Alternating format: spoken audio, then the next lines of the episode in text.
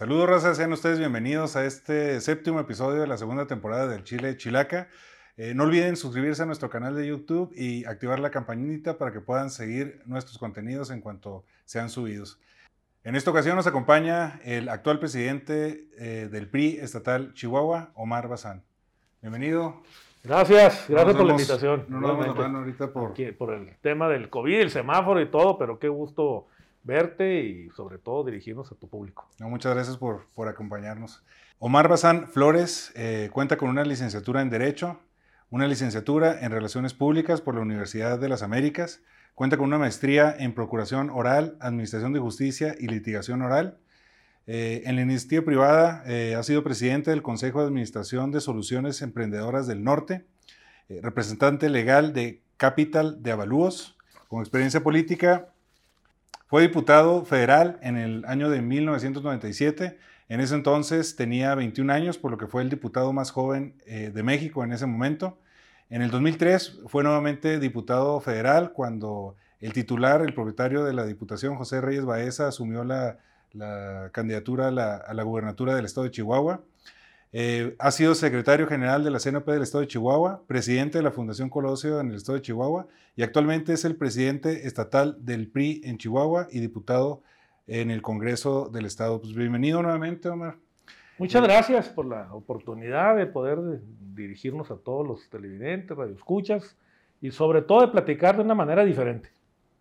Fíjate que este programa eh, fue pensado eh, para mostrar a personas que están haciendo cosas chingonas aquí en el, norte de México. Por lo regular, cuando, cuando tenemos la, idea de platicar con un político, pues la palabra chingón no es lo primero que se nos viene a la mente. Y hablo del general de la... De Están muy quemados. Eh, eh, sí, la, verdad es que eh, para la gran mayoría, pues que no está relacionada con, con, ese ambiente, pues a lo mejor no son personas del todo preparadas, que a lo mejor son prepotentes, que a lo mejor son, son este, tal y por cuales, ¿no?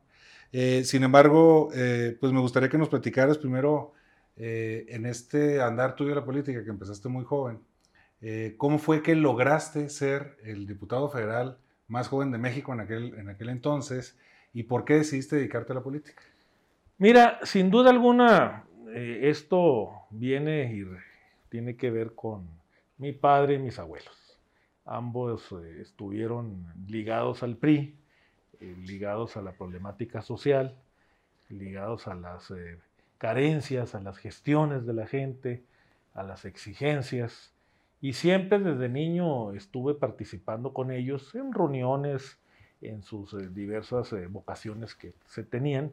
Y creo que ahí sembró en mí esa circunstancia de escuchar, de ver la problemática y de resolver y tratar de darle soluciones ese tema de la gestión social para mí es eh, eh, algo que me anima a seguir en la política. Tuve la oportunidad de ser dirigente juvenil muy, muy, muy joven, a los 16 años, primero del municipio de Chihuahua y después del estado de Chihuahua. Fui líder estatal de los jóvenes.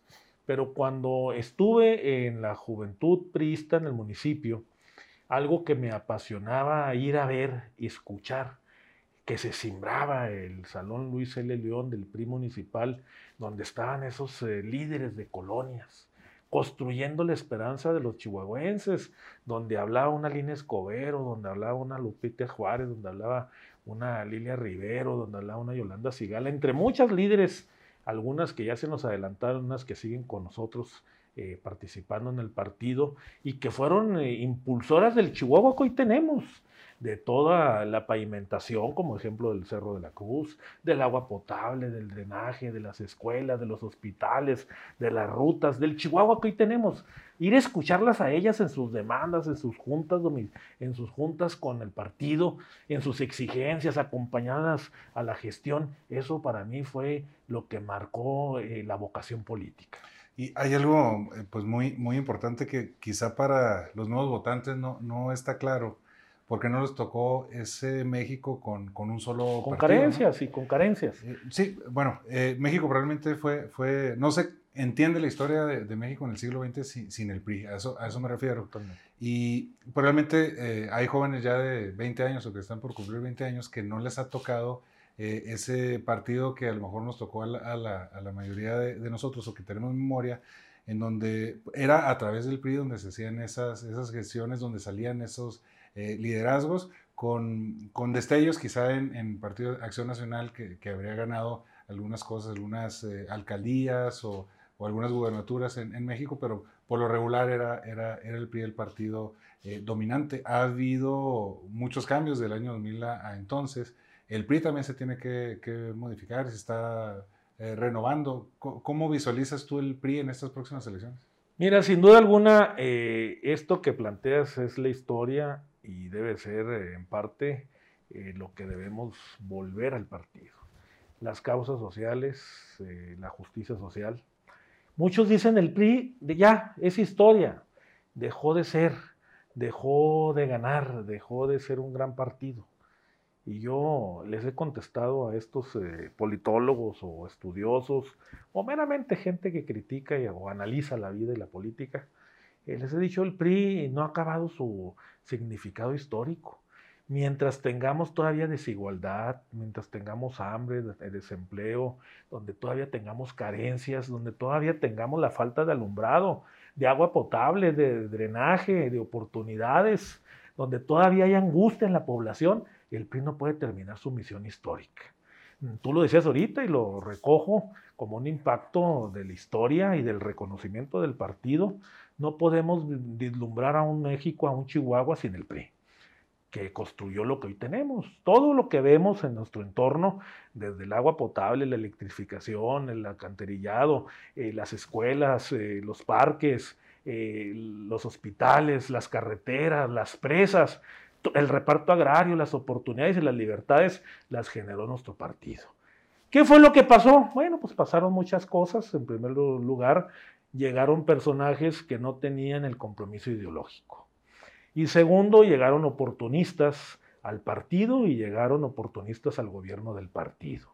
Y en la reflexión del por qué perdimos la gobernatura y por qué perdimos la presidencia de la República, salen dos componentes que con eso me quedo hacia el futuro. Primero sale el componente de gobiernos arrogantes.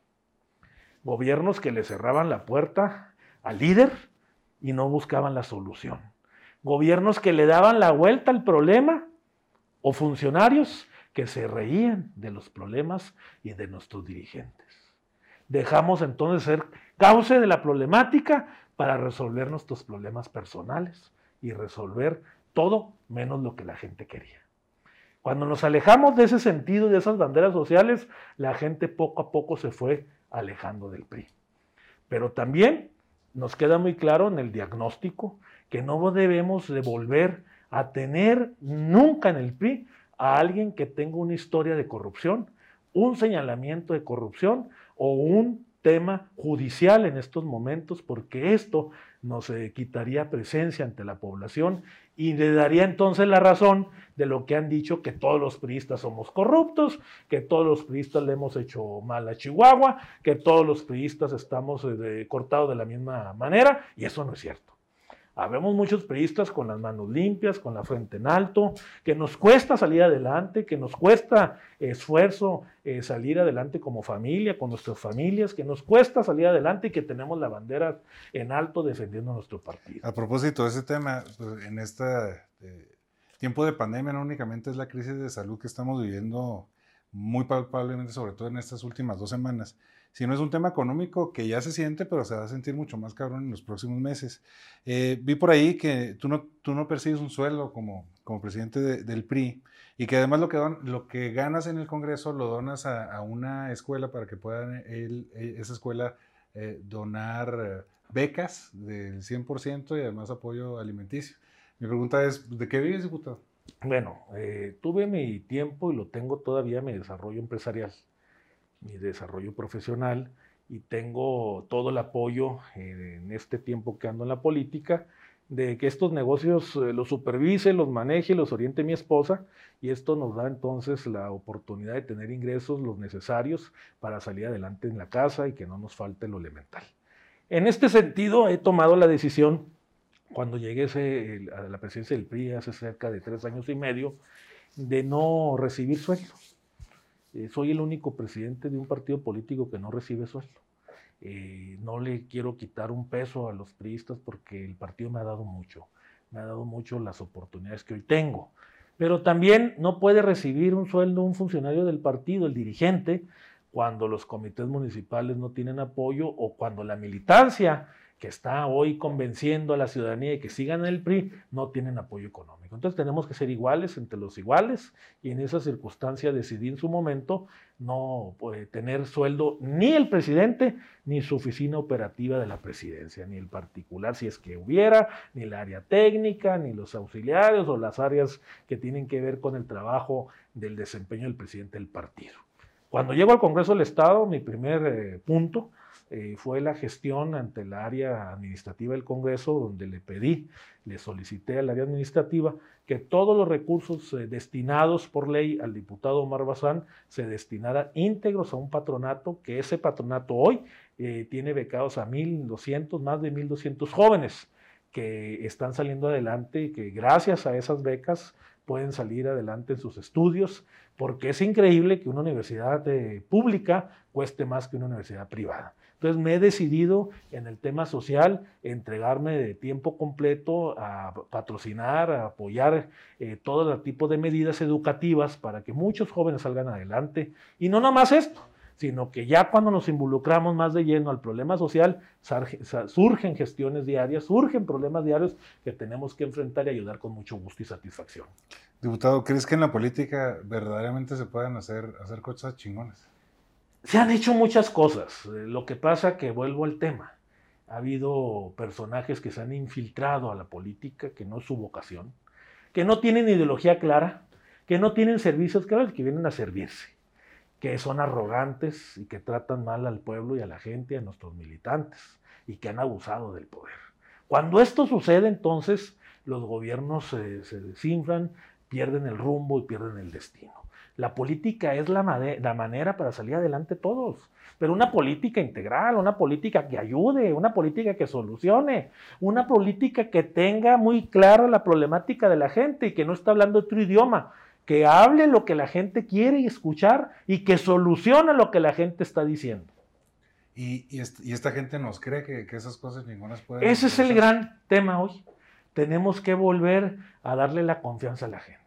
En todo este ambiente que tenemos hoy, en estas circunstancias que estamos viviendo, con un gobierno de la cuarta transformación, con un gobierno panista en el estado y en el municipio, con las redes sociales, con una pandemia, con estas circunstancias del PRI que perdió y el PRI que gana, con estas circunstancias tenemos nuevamente que apostarle la credibilidad a la gente, que la gente vuelva a creer. ¿Y cómo vamos a lograr eso? Bueno, pues lo vamos a lograr con eh, eh, causar lo que la gente quiere escuchar. Si nosotros logramos conectarnos con las demandas de la gente y eso lo decimos y eso lo hacemos y la gente nos cree y nos ve que tenemos un sentimiento natural, creo que podemos apostar a que nuevamente haya credibilidad, primero en el PRI y después en la política. Llegaste, diputado, a, la dirigencia del PRI en una de las, yo creo, peores épocas que, pudo haber este, tenido el PRI aquí en el estado de, de Chihuahua viniendo de un partido derrotado en las elecciones pasadas, muy dividido, no en uno ni dos, varios, varios grupos que incluso se, se fueron, algunos de esos miembros a otros partidos o, o fuera de, ese partido, siendo eh, pues en, la administración anterior a, a, esta que, que vivimos de, del gobierno del Estado, eh, pues el PRI se veía por todos lados. Y ahora parece el PRI eh, que está peleando por esa tercera fuerza eh, en el Estado, o, así parece de los que lo estamos viendo eh, de lejos. ¿Cuál es la bronca más cabrona que has vivido dentro de, la política? Bueno, me han sido muchas circunstancias como legislador en causar problemas y buscarle soluciones en el presupuesto. El cómo pelearte, discutir, legislar, debatir con gente que le dices los problemas que hay que buscarle soluciones y no te escuchan y no te entienden y son arrogantes. Esa desesperación de llegar con un funcionario o llegar con un político a decirle necesitamos solucionar este problema, se requieren recursos, la gente está esperando soluciones y que te volteen a ver con una eh, mirada absurda de qué me hablas, de qué ciudad hablas, de qué gente hablas. esa circunstancia de la impotencia de tratar de convencer a los que tienen en su momento la decisión y que te quedas frustrado a no poderlo hacer. ¿Cómo se logra eh, hacer estas alianzas a la hora de que ya estás en un puesto público o en un cargo de elección popular? Para que ya no sea el partido el que esté hablando, sino sea ese funcionario dedicado a la gente y que todos los funcionarios y que todos los actores políticos puedan verdaderamente luchar por, esos intereses que la gente quiere y no por los personales o, de partido. ¿Cómo se logra? ¿Se logra? ¿Se puede? Se puede lograr y lo hemos logrado y lo vamos a lograr. Y eso es lo que yo aspiro, que logremos con firmeza, primero, a tener claro eh, los problemas de Chihuahua. Y segundo, que tengamos claro la necesidad de solucionar esos problemas y, tercero, tener firmeza para hacerlo y debatir y lograrlo hacerlo. Creo que si tenemos claro la visión de Chihuahua, si tenemos claras las necesidades de Chihuahua, si tenemos clara lo que la gente quiere que un político hable y diga y exija y que pida claridad en, en las cosas que le duelen, que no tiene voz y que te está escuchando, viendo o analizando, que tú eres la voz de sus problemas, y que busque soluciones en ese, ese momento, vamos a lograr que la política y las cosas cambien. ¿Qué es lo más chingón que has hecho en todos estos años que te has dedicado a la política? Ser priista. Ser priista creo que es lo mejor que me ha pasado. Ser un priista de convicción, un priista de verdad, un priista de las buenas y de las malas. A mí también me ha tocado estar eh, fuera, a mí me ha tocado estar sin cargos eh, partidistas, sin cargos públicos, sin eh, tener la oportunidad administrativa y seguir amando a mi partido porque creo en él y creo que es la manera de poderle ayudar a la gente. Eh, tuvimos la semana pasada a Miguel La Torre aquí en, eh, en el programa en el Chile Chilaca y él nos comentaba algo en ese sentido de, de, cuando estás en la banca, cuando tú aspiras a algún puesto y de repente estás en la banca, aunque tu partido sea el que está en el poder y, y, cómo tienes que irte a otros lados o buscar otro tipo de, de alianzas para poder seguir dedicándote a este tema de la política? Yo estuve fuera de participación política todo el duartismo. Eh, yo estuve dedicado a mis negocios, a mi familia y a la gente, al trabajo social. No sé perfectamente estar eh, con cargos públicos. Decía Artemio, un buen amigo del partido político, decía en política hay que estar preparado para ser, no ser y dejar de ser. El Filósofo de Rubio. Un filósofo de Rubio, un gran maestro. Que de hecho este, pues ha sido uno de los próceres aquí de, la política en general. Incluso yo he escuchado a, miembros de otros partidos políticos citar a, al Helford. Un buen filósofo, analista, eh, que tenía muy clara la visión de Chihuahua. Sí, hay, hay, una frase que se le atribuyen a él, que a mí me gusta mucho, que se acerca un chavo que andaba ahí como dirigente, este, eh, juvenil o, aspiraba a, dedicarse a la política. Y yo con Artemio le digo, oye, este, necesito que me des un consejo. Ah, sí. Entonces que dicen que le contestó. Creo que me lo dijo a mí. Ah, sí.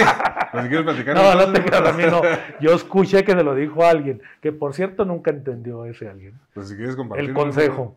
Eh, no, pues adelante, adelante. Te queda por favor, Ya, ya, ya, estando, ya, estando, aquí el que lo escuchó por primera vez.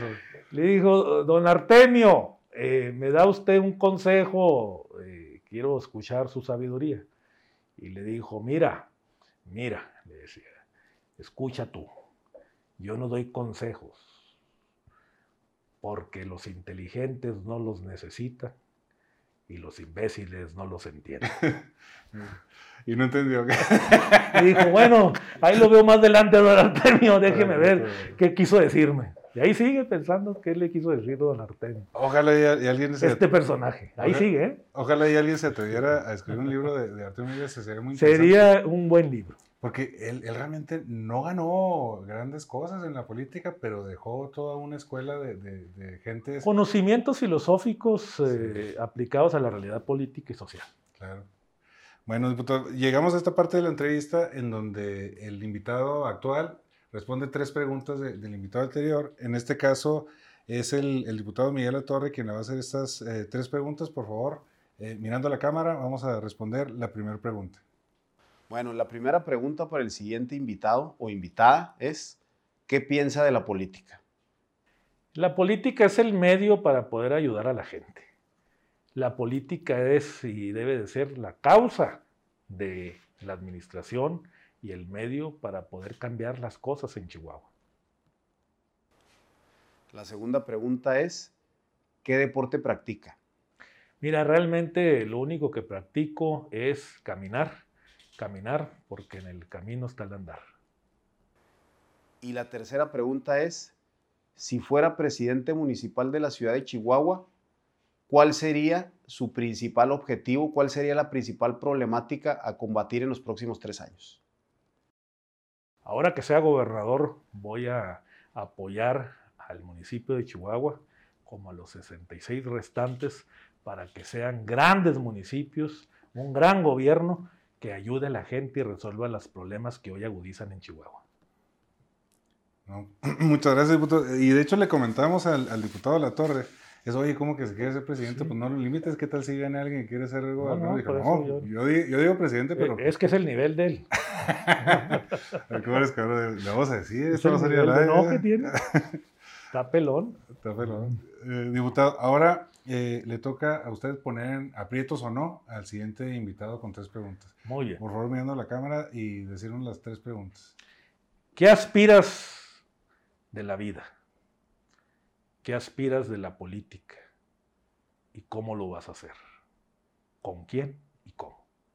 Bueno, pues muchas gracias, eh, diputado, por estar aquí, acompañándonos, compartiéndonos un poco de, tu historia de vida, anécdotas de, gente que, pues toda la gente que se dedica a la política puede sentirse este, identificada. Les deseamos todo el éxito a, ti y a tu partido en estas eh, próximas elecciones. La verdad es que los chihuahuenses necesitamos eh, que haya políticos comprometidos con la gente, no necesariamente o no únicamente con, ese partido político. Nos encantaría que el siguiente gobernador pudiera verdaderamente eh, romper esas eh, barreras que, la historia nos ha, nos ha sembrado. Vaya, aquí ya, ya estamos cansados del odio, estamos cansados de las divisiones, estamos cansados de de que se estén peleando entre la presidencia municipal, el Estado, la federación, eh, y sobre todo vamos a, llegar a estas nuevas elecciones en una de las peores etapas de, Chihuahua y de México, ¿no? Por el tema de la, de la, pandemia, la contingencia de salud, pero el tema económico, que es uno de los principales problemas que vamos a tener nosotros como, como sociedad y que lo estamos sufriendo desde el, comerciante eh, que, que trabaja en la calle hasta el empresario más acaudalado. Yo no conozco a alguien, salvo a los que se dedican a los temas de salud, que estén haciendo lana en, en estos momentos.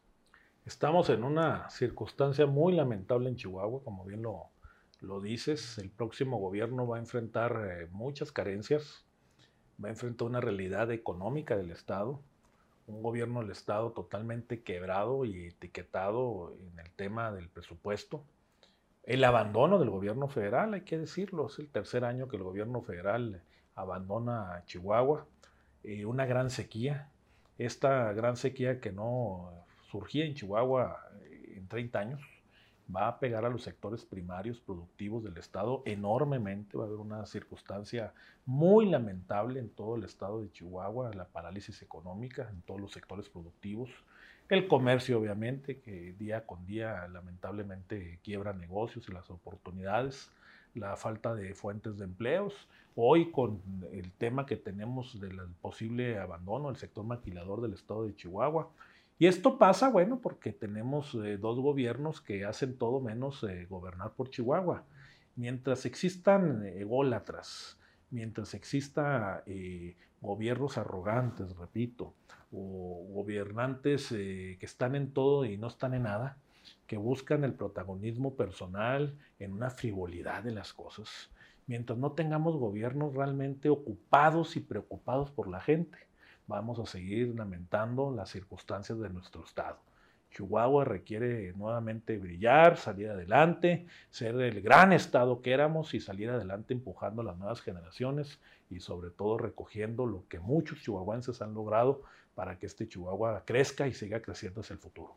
Muchas gracias, diputado. Muchas gracias por la oportunidad. Esta es su casa cuando quieran venir. Eh, gracias a todos. Espero que hayan disfrutado de, esta entrevista. Síganos, eh, por favor, en las redes sociales para que puedan seguir disfrutando de contenidos como este. Abur. Si les gustó este video, no olviden dejar su manita para arriba y activar la campanita para que sigan nuestros contenidos. Abúrraza y que tengan un exitoso día. Antes de despedirnos, checa los otros videos del Chile Chilaca y suscríbete para que veas más contenidos como este.